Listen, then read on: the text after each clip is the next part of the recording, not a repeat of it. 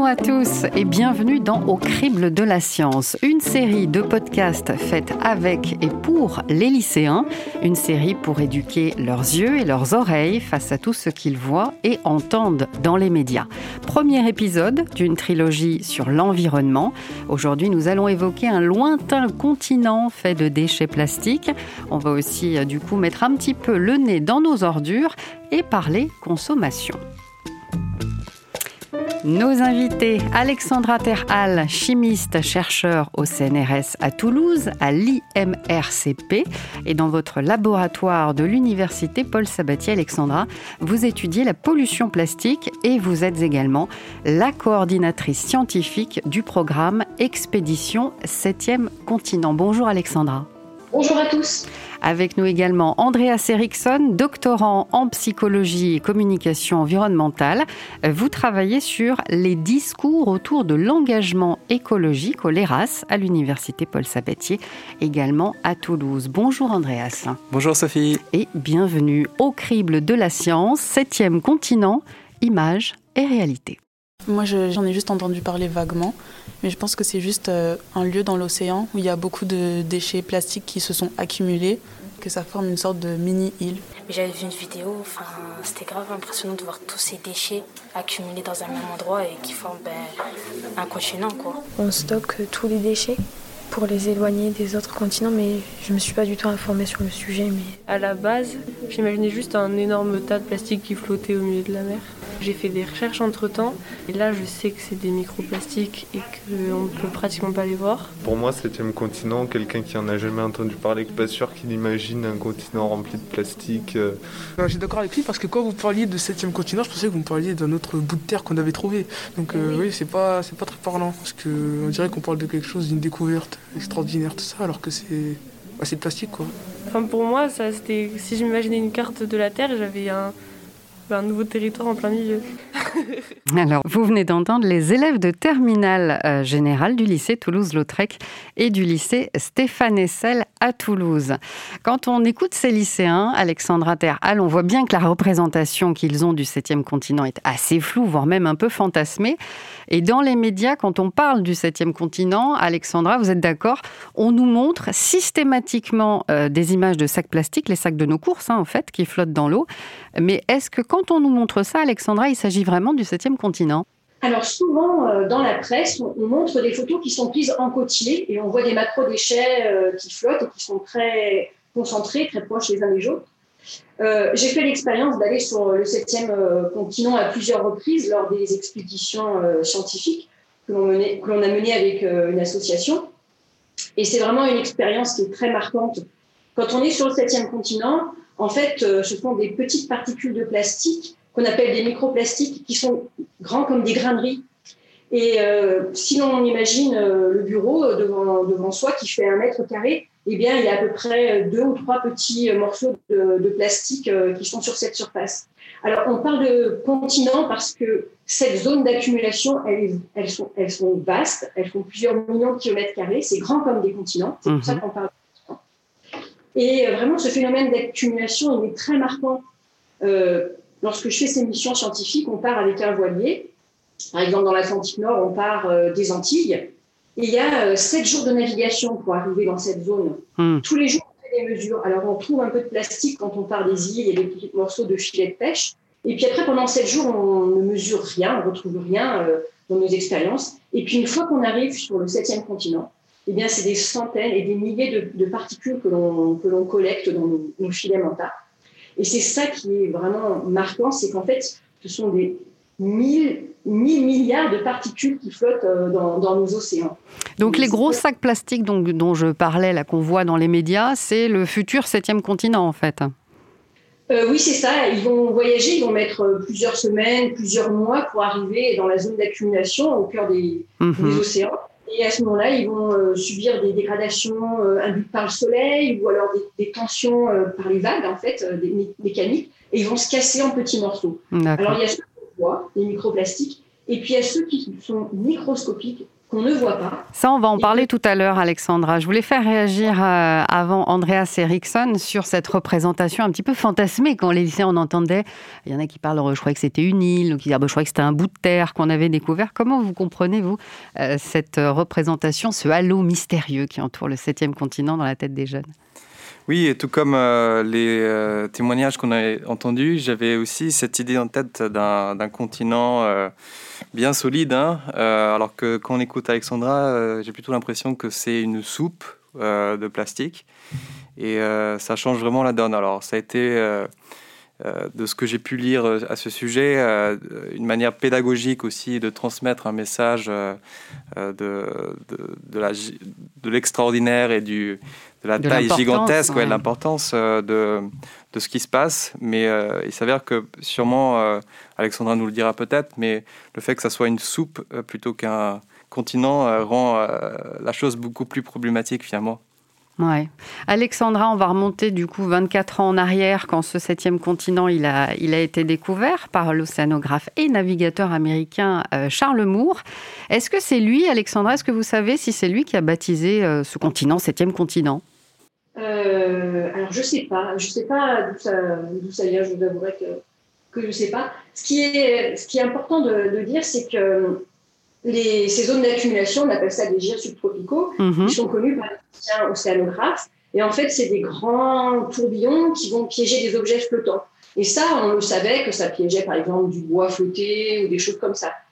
Et la prise de conscience que le plastique euh, s'accumulait là-bas, elle a été assez tardive, alors que finalement, euh, depuis déjà les années 60, euh, il y a du, plastique qui se retrouve dans cette zone. On, a des articles scientifiques pour, le dire.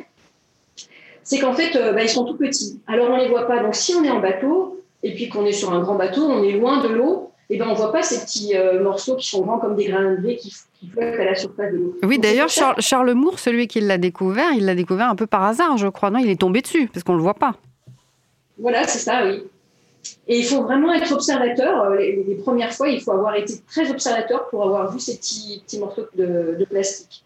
Et c'est d'ailleurs pour ça peut-être aussi que, parce que c'est énorme, on parle quand même, là je lisais, de près de 4 millions de kilomètres carrés de, bouts de plastique qui flottent euh, dans l'eau, sur une profondeur qui peut aller jusqu'à 10 voire 30 mètres, donc c'est énorme. Et pourtant ça, on ne le voit pas de l'espace par exemple. Non, les morceaux de plastique sont trop petits euh, pour euh, être vus par les satellites qui ont une résolution de plusieurs dizaines de centimètres. Et là, comme c'est des, petits morceaux qui font quelques millimètres, bah, ils ne sont pas détectables par les satellites. Alors pour rebondir sur ce que disait Andrea sur le fait qu'on pourrait plutôt appeler ça une soupe finalement de, plastique plutôt qu'un septième continent, vous ne pensez pas, Alexandra Terhal, que septième continent, c'est presque un contresens finalement? Euh, bah oui, ça, alors c'est difficile de comprendre parce qu'il y a le mot continent, donc on pense que c'est une terre émergée, mais c'est vaste comme des continents. Et puis il faut, il faut savoir qu'en fait, il y a cinq zones d'accumulation dans les cinq bassins océaniques, donc dans l'Atlantique Nord, dans l'Atlantique Sud, dans le Pacifique Nord, dans le Pacifique Sud et dans l'océan Indien. Donc il y a cinq continents euh, de plastique euh, ou cinq zones d'accumulation de plastique euh, dans nos océans. Je reviens sur ces images de, sacs plastiques, Andreas, qui flottent à, la surface de l'eau pour évoquer le, septième continent. Vous vous dites justement, c'est le septième continent, c'est une des images fortes qui est régulièrement associée à la thématique de l'environnement. C'est ce qu'on a euh, écouté euh, dans beaucoup d'entretiens avec euh, les jeunes lycéens, en effet. Mhm. et je pense que c'est pour ça que cette idée de septième continent marque les esprits quand même. Euh, par rapport à d'autres euh, choses comme le changement climatique ou euh, la trou d'ozone encore, qui sont d'autres panthéons hein, de, de, la catastrophe environnementale.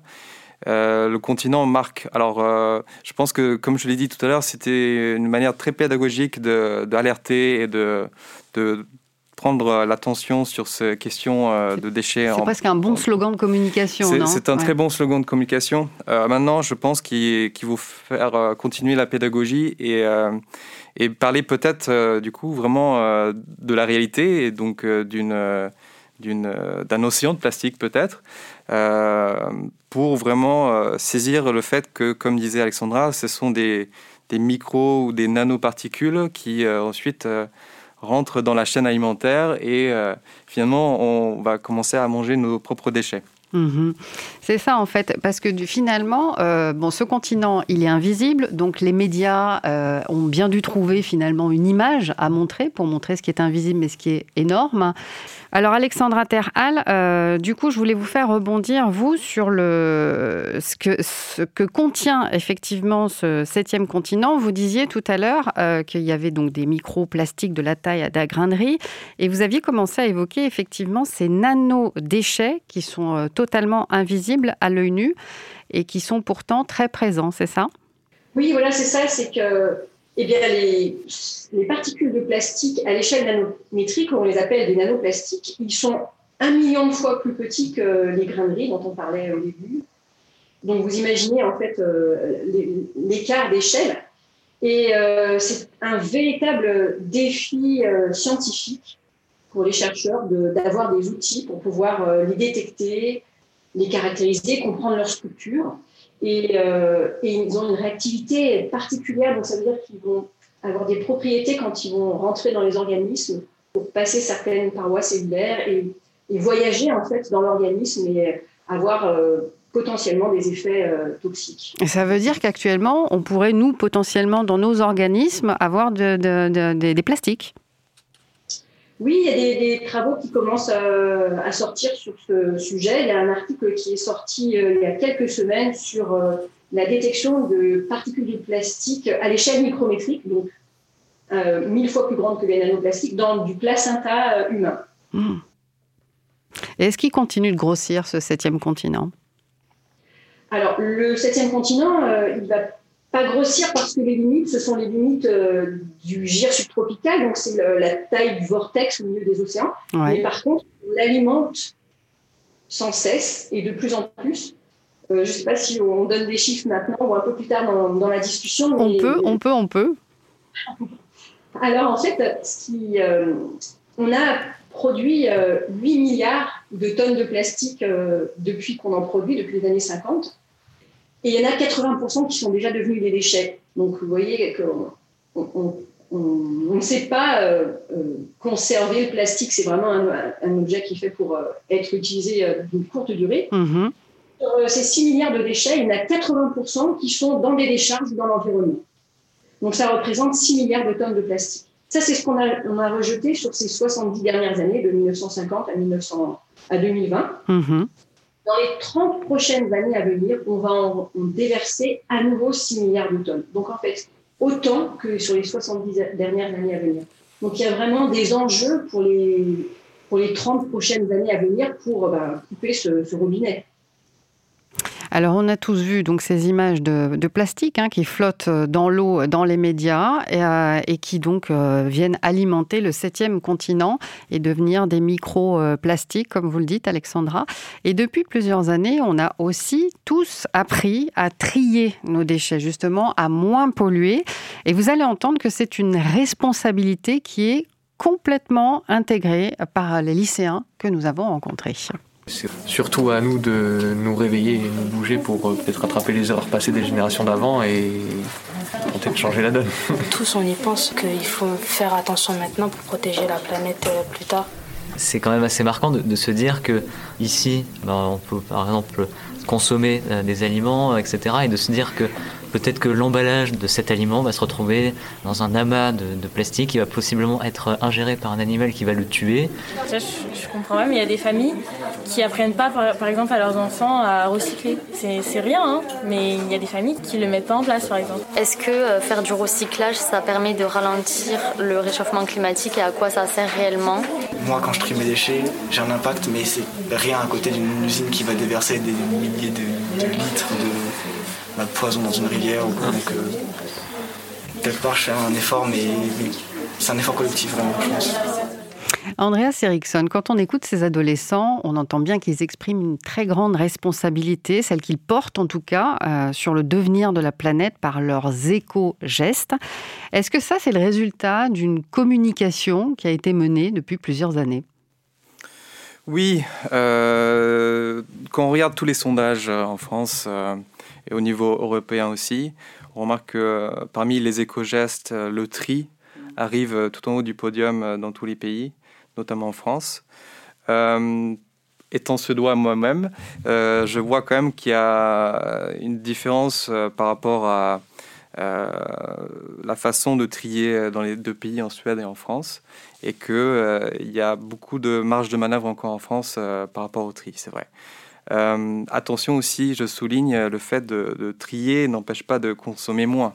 Mhm. Et je pense que là, euh, il y a mhm. une question euh, à, souligner. Donc, je suis ravi d'entendre les jeunes trier et même solliciter leurs parents pour engager plus d'éco-gestes à la maison. C'est super.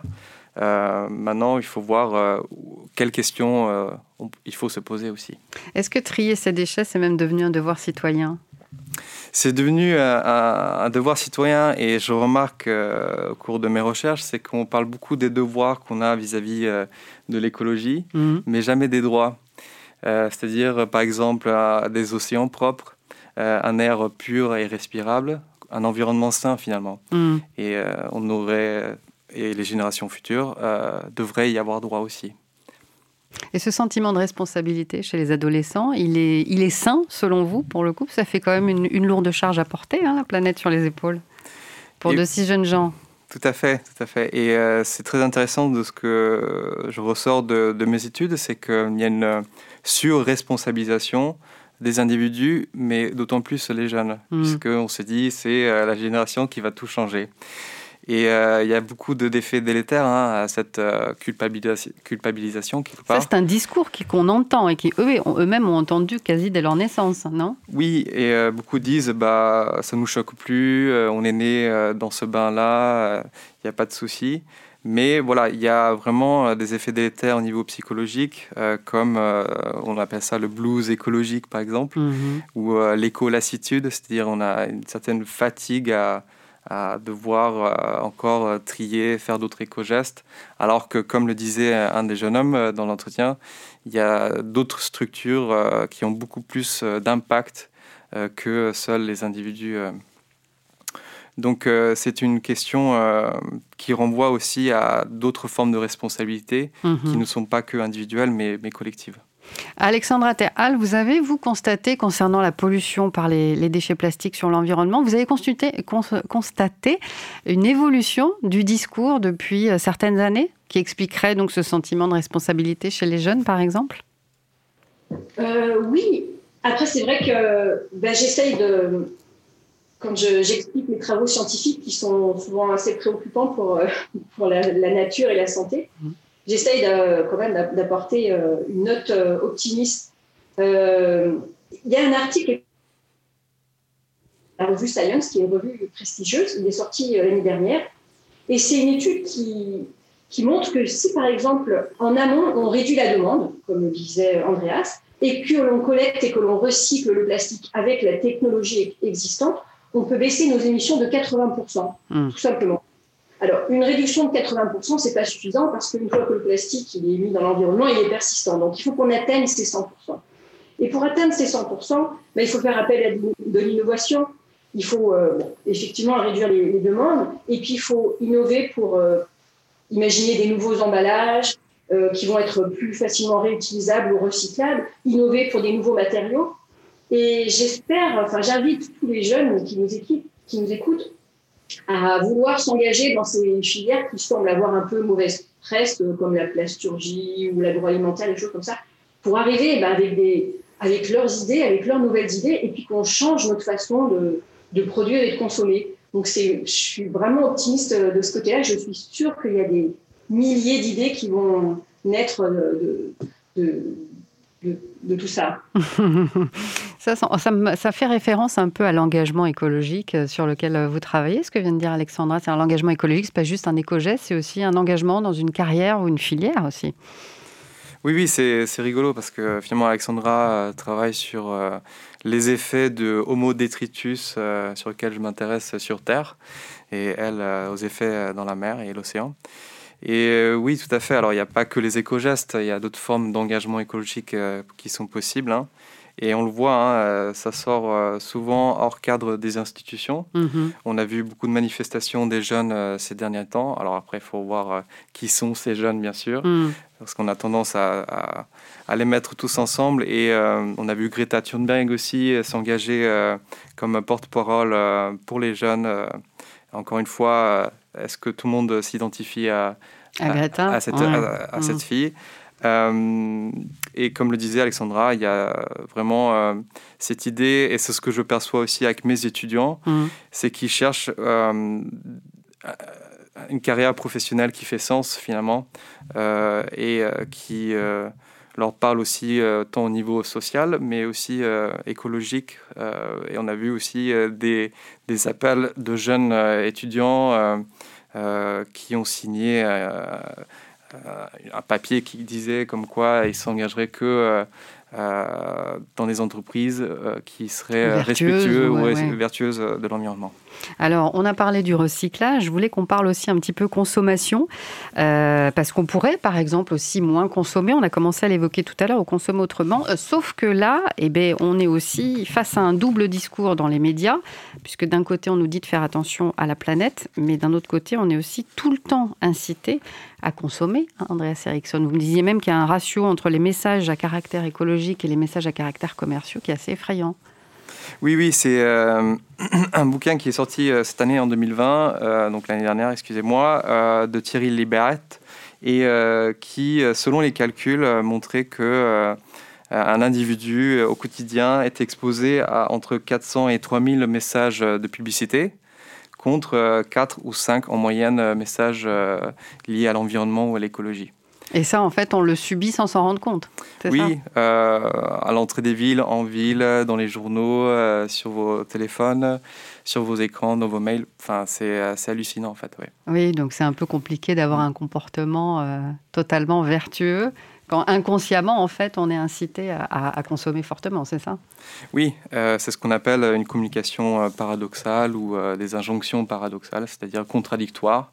D'un côté, on incite les individus à consommer d'autant plus, et à côté, on essaie d'envoyer des messages de sobriété, de, de, de réduire un peu cette valeur consommatrice qui, J'imagine que la confusion devient encore plus grande quand les marques se mettent à se verdir ou font du greenwashing. Alors là, c'est la confusion générale, non? Parce qu'on se dit pour le coup, ah mais si je consomme ça, je fais du bien à la planète.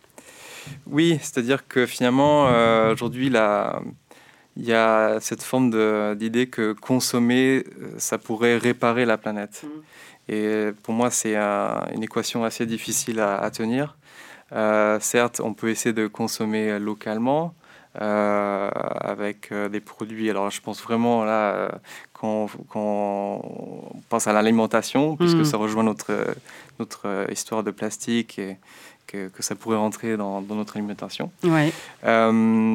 acheter local, de saison et d'un producteur local, c'est déjà un très grand pas pour, pour beaucoup mm. et ça fait la différence. Que, voilà. Euh, sur ça, il y, a, beaucoup aussi euh, d'éducateurs à l'environnement à qui je travaille, qui proposent justement des ateliers et euh, des, trucs super chouettes justement pour les jeunes, pour s'approprier tous ces outils, parce que finalement, c'est ce qu'on remarque en général, c'est que les jeunes font très bien le tri, mais ensuite, il n'y a pas grand-chose qui qui peuvent faire d'autre quoi. Mmh. C'est c'est pas tant une volonté, mais c'est aussi la capacité de pouvoir faire ils n'ont pas les moyens d'acheter forcément du, des produits bio, par exemple, eh oui. euh, etc. Donc, euh, il faut leur donner les outils pour s'engager, il faut leur donner euh, les capacités euh, d'agir autrement. Et comme Alexandra l'a dit, ils, ils, ont plein, plein, plein de bonnes idées, donc il faut les écouter aussi. Alexandra, comment on fait pour s'en sortir, à votre avis, donc entre les messages qui nous incitent à consommer et les messages qui nous disent attention à la planète? Ça serait quoi la juste attitude? c'est pas forcément facile. Je pense que. Vaste question, ouais, oui. Une démarche personnelle. Euh, on, voit quand même, enfin, moi j'ai l'impression de voir que les gens sont de plus en plus concernés et font des efforts pour euh, consommer différemment, mieux, moins. je n'ai pas forcément de réponse euh, à ça. J'espère que, ben, que les jeunes qui nous écoutent, ça va un peu les faire réfléchir à leur mode de, de consommation et prendre un peu du recul par rapport à tous ces messages publicitaires dont on, est en, assailli. Mm-hmm. Oui, ça serait peut-être ça d'ailleurs, hein, la solution. Juste avant de, terminer cette émission, je voulais juste qu'on revienne, parce que je crois qu'on n'a pas donné euh, les chiffres tout à l'heure du recyclage, Alexandra, et il me semble que quand on met nos, emballages plastiques dans la poubelle jaune, bah, finalement, il n'y en a pas beaucoup qui sont recyclés réellement, c'est ça? Ben, Les chiffres, euh, les chiffres euh, globaux mmh. Et mondiaux, c'est à 10% de recyclés. Ouais. Dernièrement, en Europe, on, y arrive un peu mieux, 15, euh, 20%. Euh, Et bah, tout ça, c'est parce que euh, on n'a pas forcément conçu les objets ou les emballages pour qu'ils soient bien recyclables. Donc il y a des efforts à faire et il y a plein de, plein de choses à, innover dans, dans, ce domaine pour, pour arriver à tout recycler. Et le, ce qui n'est pas recyclé, c'est quoi? C'est brûlé? Ou ça se retrouve dans la nature directement? Les chiffres, c'est 10%. Alors, mondiaux, hein, 10% a été recyclé, nos déchets plastiques, 10% incinérés et 80% dans des décharges ou dans l'environnement. Sachant que quand c'est dans une décharge, bah, ça risque probablement de finir dans l'environnement. Ah ben voilà qui est dit. Voilà pour les données. Euh, ne pas se contenter en tous les cas d'un seul message, vous l'avez dit Alexandra, d'un seul discours et donc varier ses sources finalement hein, pour y voir un peu plus clair. Eh bien, ça serait peut-être ça la solution. J'espère en tout cas que cette émission y aura un petit peu contribué. Avant de se quitter, je vais demander à chacun de vous, Alexandra et Andreas, de euh, nous donner une référence, un livre, une vidéo ou un site internet que vous auriez envie de conseiller à nos auditeurs sur cette thématique du 7e continent et des déchets plastiques. Alexandra Terhal, quel serait-il? Oh ben, Je vous invite à, venir nous retrouver sur 7econtinent.com, un site internet sur lequel euh, ben, il y a des informations. On fait des tournées pédagogiques avec euh, la goélette. Euh, c'est possible de la visiter, de rencontrer l'équipe voilà, enfin, si vous pouvez nous suivre et nous soutenir, ça nous donne euh, de l'énergie. Euh, il va y en avoir une prochaine d'expédition ou pas encore? Alors, il y a une prochaine expédition en juin euh, de cette année en Méditerranée. Et puis, il y a une campagne pédagogique qui est organisée en juillet-août. Andreas Eriksson, une référence à conseiller à nos auditeurs oui, alors pour les jeunes 2.0, j'ai pensé à deux youtubeurs qui sont très décalés et très très très drôles. Donc il y a Partager, c'est sympa. Et ensuite, Professeur Feuillage. Et eh ben voilà, c'est noté. Merci beaucoup à tous les deux, Alexandra Terhal, Andreas Eriksson, d'avoir accepté notre invitation. Un grand merci également aux élèves de terminale des lycées Toulouse-Lautrec et Stéphane Essel que vous avez entendus, ainsi qu'à leurs professeurs pour leur très aimable participation et accueil. Au crible de la science continue sur le site explorer.unif-toulouse.fr où vous pouvez écouter et même réécouter ce podcast. Vous y trouverez tous les liens des références citées dans cet épisode. Au crible de la science est également disponible sur la plateforme du Quai des Savoirs et sur Campus FM. Sophie Cholex et moi-même, j'ai été ravie de vous accompagner pour ce premier épisode de Au crible de la science, émission préparée avec Catherine Thève, à la technique Vincent Navarro, à la réalisation Arnaud Maisonneuve, une coproduction de l'Université fédérale Toulouse-Midi-Pyrénées du Quai des Savoirs, avec le soutien du ministère de la Culture en partenariat avec le rectorat de Toulouse, le CNRS, l'IRES, le Clémy et Campus FM. Gardez l'œil bien ouvert, une oreille curieuse et surtout l'esprit critique. À bientôt.